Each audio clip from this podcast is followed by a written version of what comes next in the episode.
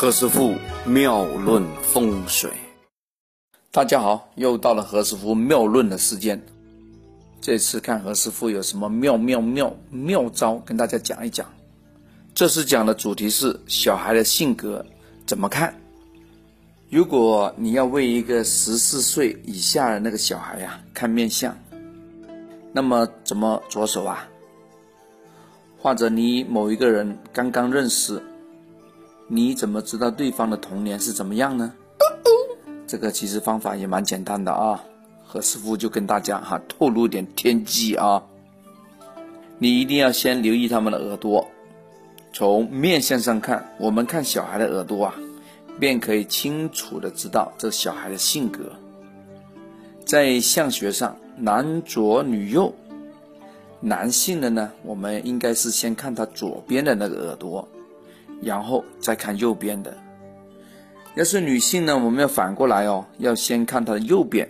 再看左边，男性的左耳代表一岁到七岁，那右边呢就代表七岁到十四岁哦。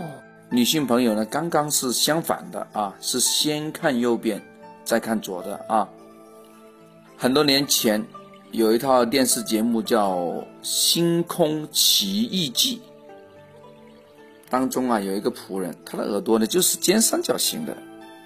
逢尖耳朵的人呐，都喜欢搞革命，也喜欢造反。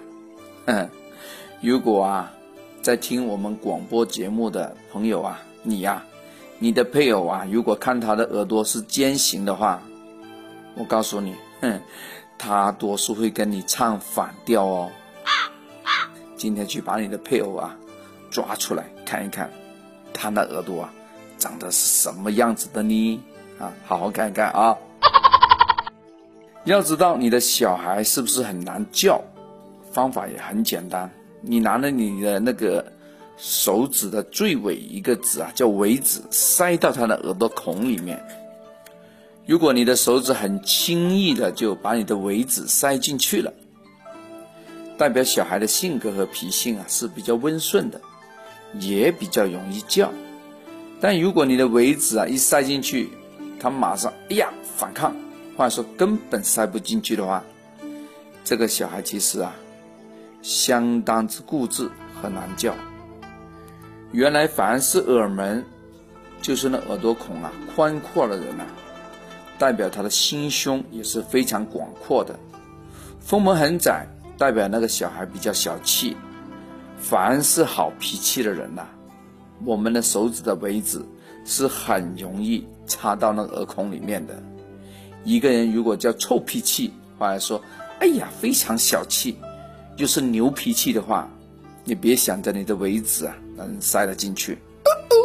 听我这个广播节目的一些朋友们呐，你不妨也也可以用这一招试一试你的小孩，他究竟是什么性格？你用这个方法也可以测试一个成功人士哦。通常这类人呐。是不会小气的，这个地方一般都比较宽阔。另外呢，是可以从头发来看小孩。如果小孩的头发哎非常柔软，摸上去啊像那个羊毛一样，这种人是非常容易教的。反之啊，那个头发非常硬，摸上去摸的像那个钢丝球一样，越硬就越反叛啊，你有点难搞得定他。你拿你的朋友过来看看，或者说，哎呀，你就把你的小孩抓到这个面前来，来来来来来，摸摸他的头，一摸，啊，你马上就知道了，你的小孩是不是孺子可教啊？啊，去摸一下吧。另外一个方法是看耳朵，我们看那耳朵那个轮廓。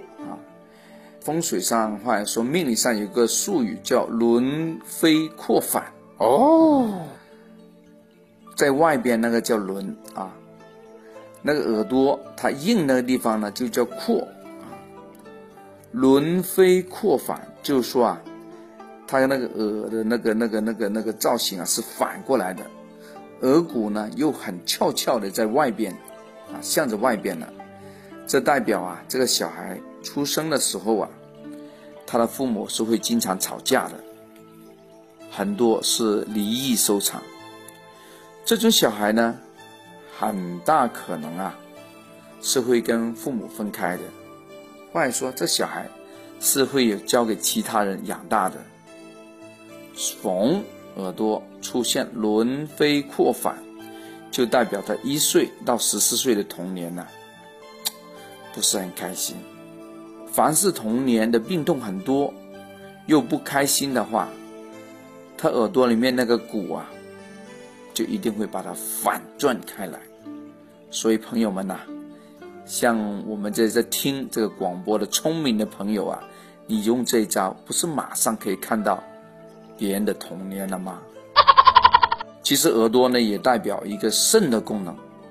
一个人的耳朵如果呢呈现黑色。话说麻点，就代表这个人的肾的功能啊，出了一点小问题。如果左耳右耳，因为出生的时候啊，他的发育没有出现一个变形，那还好。这个人的那个心性啊，只是比较现实而已。但是也从另外一个方向讲，他非常懂得保护自个，也不喜欢担当什么大责任了。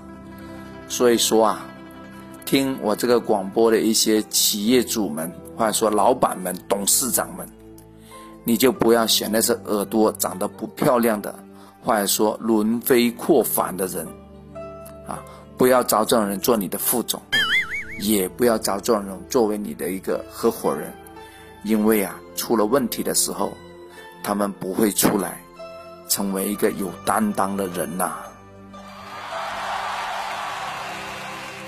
这里是何师傅妙论，每天晚上九点播音，请加一三八二三一零四一零五为微信好友。明星评论生肖运程更加精彩，请听下一篇。